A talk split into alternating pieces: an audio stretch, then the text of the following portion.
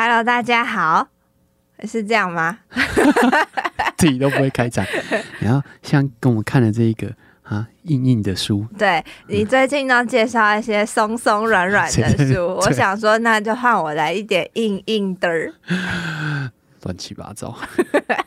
Hello，大家好，我是马里欧，我是啾啾。阅读提案，每周我们轮流分享一本书。本周是我提的《推测设计》，作者是安东尼·邓恩跟菲欧娜·拉比，然后是洪世明翻译。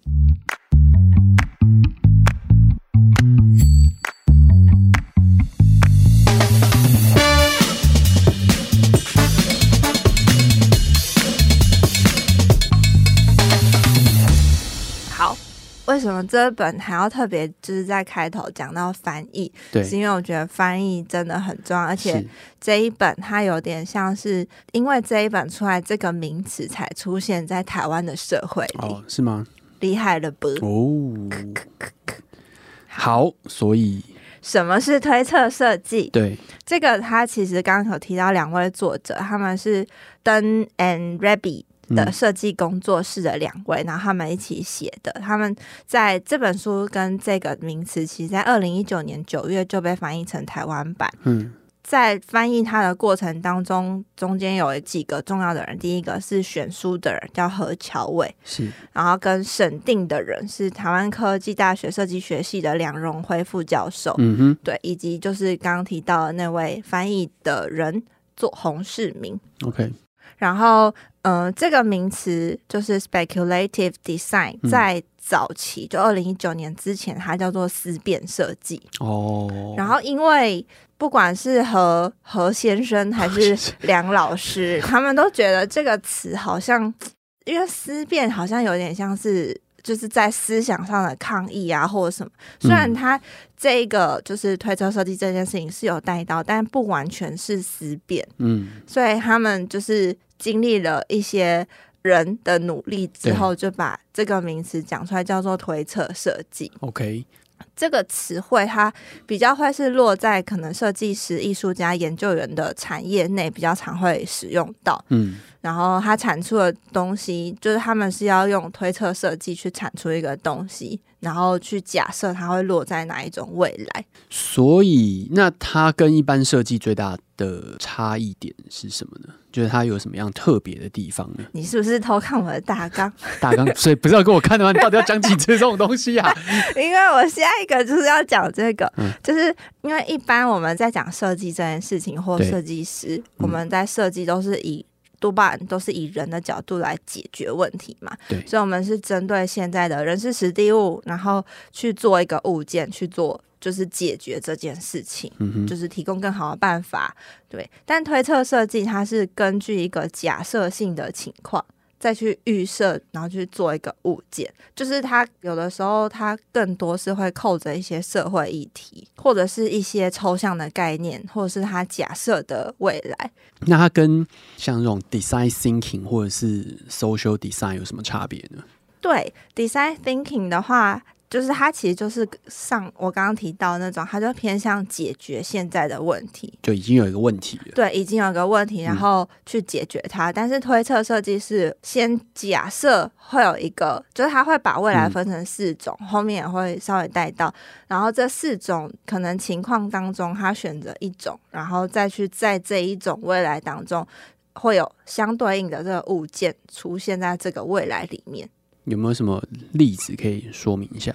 直接来举例好了，嗯、就是在这本书当中也有提到非常多的，就是设计的作品也好，或者是文学文学的概念也好，其实都是推测设计的这一环。但我分享的是我额外就是上网还有自己。跟朋友讨论，有一个我觉得也蛮不错的作品，是台科大设计系毕展的那个庄心如他的推测设计类的作品。他讲的是时间这件事情，嗯哼，对。然后他去假设未来会不会，其实我们会打破二十四小时制的这件事情。然后他把时间分成四种类别，嗯哼，对，就是当不是二十四小时制的时间会是什么样子，然后就是去做出一个。相对应的时钟，然后用这个时钟来过在那个未来里面的生活，然后他会把这个时间分成四个类别，产业类型，对，产业、生活跟生产，然后还有一个是什么？还有一个是你忘了，对，但是他。的假设就是它会设定在一个情境，一个未真的可能发生的未来当中，然后会有一个相对应的物件，然后就是这个物件它其实就是在那个时空当中会使用到，但我们看到这个物件的时候，我们透过看到这个物件，然后去想象哦，我怎么使用它，然后再去想到这个未来。嗯，对，这就是推测设计的一个概念。那这样听起来就很有可能。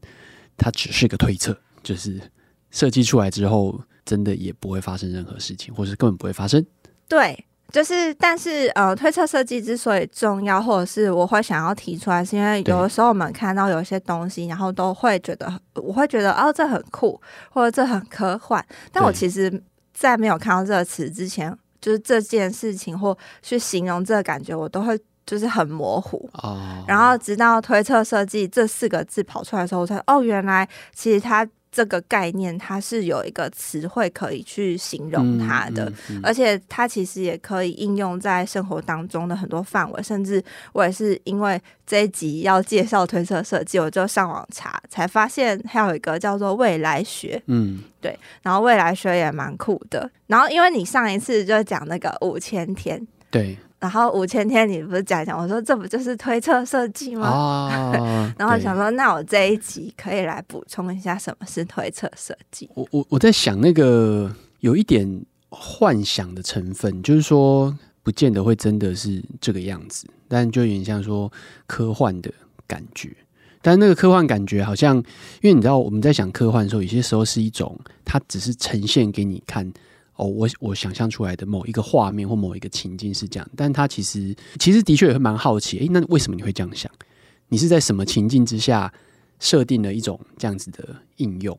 比如说，我们常看那个以前哆啦 A 梦的时候，其实很多那种幻想别的道具，就幻想的东西嘛。哦，比如说机器人可以可以想象得到，但比如说什么诶，四次元空间带啊，或者什么放大缩小灯啊，如果电话亭啊这种这种东西，但。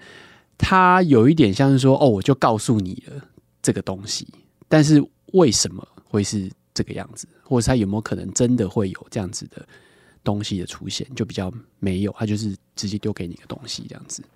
呃，通常就是在丢给你，嗯、然后你透过想要去理解说，哎，为什么小叮当会有这个道具？他要解决大雄的什么问题？对，然后就是透过这样子去思考的过程，就去想象哦。所以就是也有可能是往那个方向走，嗯、对，对。然后，嗯、呃，这其实我有时候也在问，告诉我这个概念的这个朋友，我就说，那所以推测设计它到底要解决什么问题，嗯、或者是他要拿来做什么事情？对。那个朋友他跟我说，他觉得其实推测设计有点像是大家试图从现在的现实当中去找个奇异点，嗯。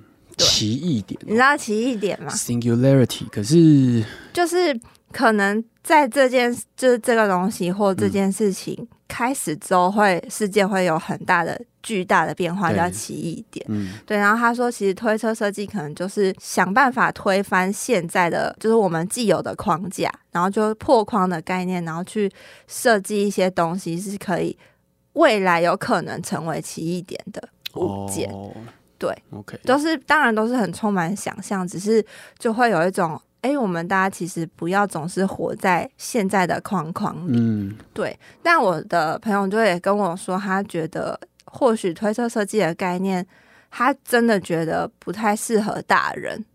就是给越小的小朋友，哦、太现实了。对，因为我们都会觉得，哦，这件事情就是这样啊，我们已经习以为常。但小朋友比较容易有天马行空，对，就是比较他们可以去想象说，哦，我在这个世界里，他可能已经没有什么什么了，然后他自己就很自然而然进到那个情境去发明一个东西。对。对，就不会被诶、欸、已经理解的事实或现况给束缚住了。没错，嗯，那就是推测设计我觉得有趣的地方。诶、欸，我前一阵子看了一篇，看到一篇文章，我不太确定跟这有没有什么类似，可能有一点点相关性，所以我用的时候联想到，就是他其实在讲说，呃，我们在做创业的时候，其实很很害怕一件事情，就是你因为你有一个很好的技术，所以你觉得这个东西大家都需要，所以我们一定要发明出一些什么东西，要让大家来使用这个很棒的技术。然后这个就会衍生出一个很重要的一句话，就是说在创业当中，很多建议会希望大家说要小心一点，你不要因为你拿着一个锤子，所以你看什么都像钉子。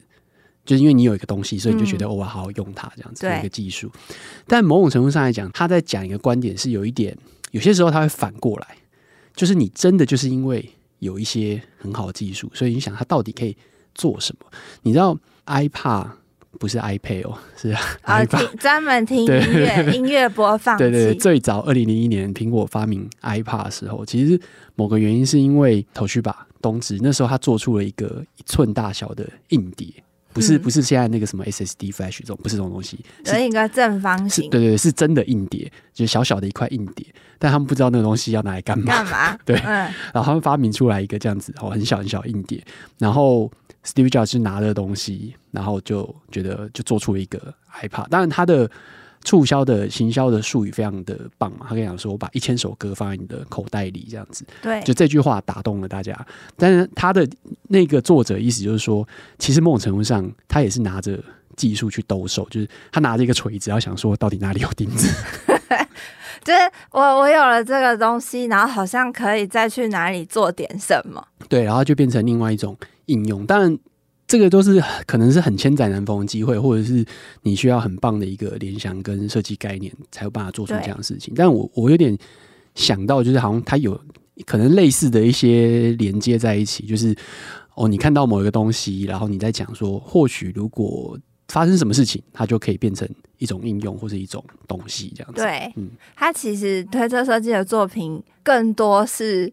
甚甚至连硬碟都不是，他们比较多是概念性的、嗯、抽象，然后它没有到真的一定要符合现在的资本社会，就是距离真实应用情境可能还差蛮远的。对，但是呃，你这样我想到就是可以在。延伸分享未来学，是就是蛮酷的，直接跳到未来学嘛。今天就是觉得这昨天查到很有趣，他在全球大概五十个学校的学系有这个叫未来学系。嗯 okay、然后它主要重点是教人怎么去看待未来，怎么有效去思考未来，用、嗯、然后未来学习有自己的工具跟自己的方法，最后是认识世界的方式。对，那它其实就是像 future thinking，这是一个大范围的宏观去看待的一些事情的思维模式，也可以包含管顾相关的应用。嗯哼，对，它跟推车设计其实有点关联性，可是推车设计比它再小一点点。哦，然后推测设计的目的，然后也是这本书最主要的中心，叫做它叫撼动现在，但不是去预测未来。哦，撼动现在，但但是。不是去预测未来，就是就是他们有一点点相关联，但是未来学是更重要的是我们现在要怎么去看待那个未来，所以感觉五千天的那一本它比较像是未来学，来对。对，但是推测设计是说哦，我们现在嘿，你要去思考未来，但是就是是要改变现在你僵化的思考脑袋，嗯哦，Yep，所以比较是一种，但我觉得它有一点。就多多少少它会有一点关联性啊，对就你在预测未来，或是在想象呃十年后会发生什么事情的时候，你还是以以现况，然后去想说它有哪些可能的变化这样子。对，所以像未来学系，他有提说他们就是有一些都蛮多，可能是参加参加一些政策的制定。嗯，对，因为就是要去。思考跟分析未来可能的状况会有哪些，然后现在如何朝向真的很好的未来前进的话，要逐步怎么去落实？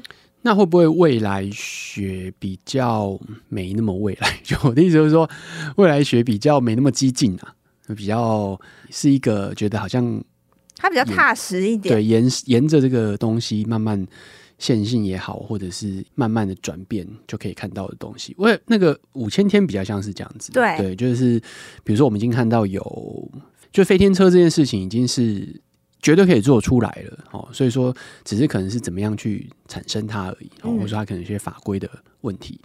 那 AR 或者是 MR 这个东西是可以做出来的，只是说怎么样让它变成是一种可以负担哦，然后大家都可以使用到的这样东西，或是应用。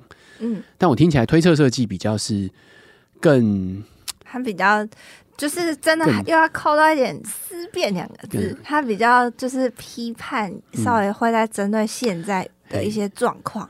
然后提出一些稍微有点尖锐性的思考点，嗯、比如说像刚刚讲时间，就是一个更底层的一些改变，它就会有一些变化。对，就你时间如果不要用二十四小时，那会发生什么事？哎，没错。对。然后像这个作者就是 Fiona 他们，就是他们两位，还有一个我印象深刻的作品是。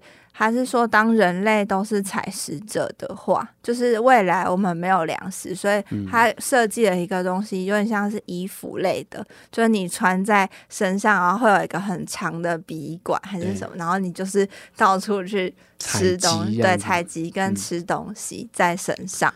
就是他有设计类似这种，但其实他要衍生，可能看到的问题是粮食问题，对，跟环境。蛮有趣，这感觉好像诶、欸、会比较就天马行空一点啊，就看到的时候会觉得，呃，怎么会 怎么会是这样子？对，就但是他们跟他又说他们跟艺术其实不太一样哦。对，因为艺术的东西会就是跟现代艺术，因为大家就会讲说他是不是做一些看不太懂的东西，就很像艺术，超现实。对，嗯、但其实艺术跟设计就是艺术没有指向性。指向性是什么意思？就是特别要解决什么问题，对，比较偏向抒发型，但是设计它还是有一个目的哦。对，OK，是的。所以艺术就是通常我们讲艺术，通常追求的是一种感动啦，就是你你你有感受到一些东西，但是它不见得是实用的。艺术我们通常不会去追求那么强烈的一种实用性，嗯，但设计通常如果设计不带有一点一定程度的实用性。真的是不行。对，我们会觉得，嗯，你这个好像有点太艺术。对，对，这样这样啊，大概有概念，有一点，有一点，有一点。好，对。然后嘞，嗯，还有一个很 做做一些看不懂的东西，等于现代艺术。对，这是我的笔记，被你念出来了。好。我们其实 Inside 的文章有采访过未来学家哦，是吗？嗯、对，然后他是专访彭启东，然后就举例未来学的概念，他是说未来他假设未来每人就是我们会活很久，对，但是因为可能社会环境变化太快，所以是不是你可能每十年就要再回去读高中读一年？哦，就是假设对，然后你就是再回来的时候可以带资源回学校，嗯，然后你也可以学习新的东西，就是一个正向的交流。嗯、就假设未来的社会大家都活很久的话，了解，嗯、是的，这是未来制服还要穿吗？这个太细喽，这这个太细了。嗯，好，嗯，OK。好，觉得还有一个也很有趣，是就是推测设计，它其实可以应用在科幻或者是什么什么里面。嗯、对，然后他有引用一个作家叫米兰昆德拉，是你知道这个作家吗？当然，真的假的？真的。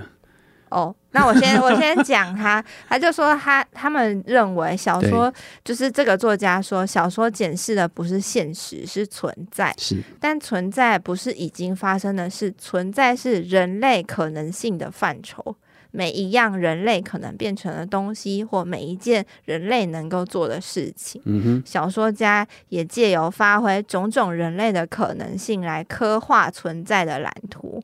然后他觉得设计师也应该为了这件事情而奋斗，所以就是推测设计的其中一个概念，这样。嗯，就是我听过他，但是非常知名的小说，但是完全没看过。即便我有买《生命中不能承受之轻》，但就是哦，是他哦，对，嗯，你比我更不熟。我，我看书就是不会特别记作者，哦、除非是华文我很喜欢的人。对的。它是有很多种就存下来的东西，但我都没有看。你就像你买 Apple 一样，欸、我会用啊。不是我说 Apple TV，、嗯、我还是会用啊。你是看那个三十秒的 预告？你说订阅对不对？对，我觉得我有了，我感觉到我拥有了。你拥有了它。嗯、好，回回来这本书，这本书它总共是九个章节，然后它里面有作者跟他们教的学院学生的作品，然后也有就是包含作品包含像美术啊、设计、建筑、电影、摄影等等，然后也有就是我刚刚提到有一些未来学的概念，还有科幻电影、文学小说、政治理论、科技科学，在这本书里面。嗯哼，对。然后我会觉得这本书很想要跟大家分享的原因，是因为我觉得这个概念、这件事情或这本书，它有点像，真的是因为有了它，然后后面就从。就是比较红的时候是二零二零年嘛，二零一九年出书，二零二零真的很多推车设计相关的东西，但现在又没有了。但就是因为它，所以才思辨设计这个名词就是逐渐消失，然后就才出现了推车设计，嗯、甚至其实推车设计有推车设计师，就是有这个系列相关，是.对，然后它有点像重新定义这个。词汇，我就觉得这还蛮令人值得敬佩的。嗯，然后也可以想象，在他的翻译要做一个从无到有的，或者是要改变一件事情，他其实也是有他原本的难度在。对，嗯，这个其实是蛮不容易的，因为我觉得，就是说我我觉得他有一点像是要提出一套架构嘛，哦，就是理论架构，嗯，然后来跟大家介绍这件事情。那呃，我会觉得的确在设计的方法当中，如果可以更了解这件事情的话，可以刺激一些想象跟思考的方向就对了。嗯、对，就是在现在，就是我们已经可以用 AI 去直接解决很多问题，或者是像 Design Thinking，他们也算是就是那个方法也是去解决问题。那对我觉得反而推测设计是去假想一个可能的未来，然后再。去进到那个未来解决，提出一个东西，然后可能是符合那个未来的状况，嗯、所以大家就是看到那个设计的东西，去思考说，那所以是什么样的世界才会有这样子的设计？我要不要往那个世界前进，或者是怎么？就是大家会这样子去刺激人类的思考，好像跟我们原本解决问题的设计方法有点。就是是有点像更新的概念，但我觉得是未来的人类我们都可以有的一个技能吧。对，呃，我我在想，其实很多种想象可能性啊，哦，比如说像我们现在就可以看得到的，呃，大家在想说哦，比如说气候变迁哦，全球暖化这件事情，嗯、那现在我们其实已经开始，可能大家都有明确的感受说，就是气候其实不是一个稳定的状态。哦，就讲温度就好了。温度可能今天，比如说现在我们录音的时间已经是三月底了，哦，但它可能会同时在呃这个一个礼拜之内给你一个三十度的温度跟十三度的温度，还有刮九级风的温度。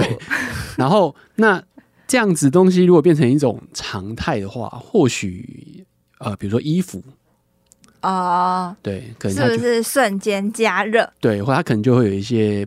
就是为了这样子的情境哦的需求，或者是建筑，对、哦、对，或者是我们的这个雨伞哦，或者是说有什么什么样类型的东西，它可能就会因应到这样的东西去产生一些一些一些不同的变化创新。对，那或者说像像比较极端一点的，我我不知道你有有没有看过，像 COVID 刚开始的时候，其实那时候就有一些面罩，对口罩的。的设计，好像太空人的面罩也有啊。对，就一个是有一种偏向是说，它让你可以不用那么不舒服，所以它可能有一个换气系统这样子。嗯嗯，就是要在具有一定保护程度之下，但它有换气功能。OK，好，这是一种。然后还有一种呢，就是因为听障者他其实需要看唇。